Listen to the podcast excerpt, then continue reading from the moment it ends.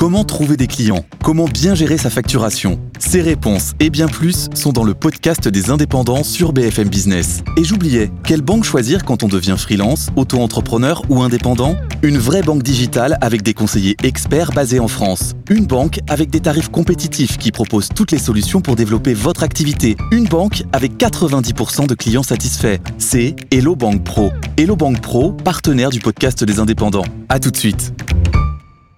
Allez, on va passer tout de suite au top 3 pour se remonter le moral avec des performances qui sont spectaculaires. Virginie Robert est à 51,2% de hausse. Louis de Montalembert est à 34%. Virginie Robert, vous connaissez sa thématique, c'est les actions américaines plutôt tech. Louis de Montalembert, c'était le cloud.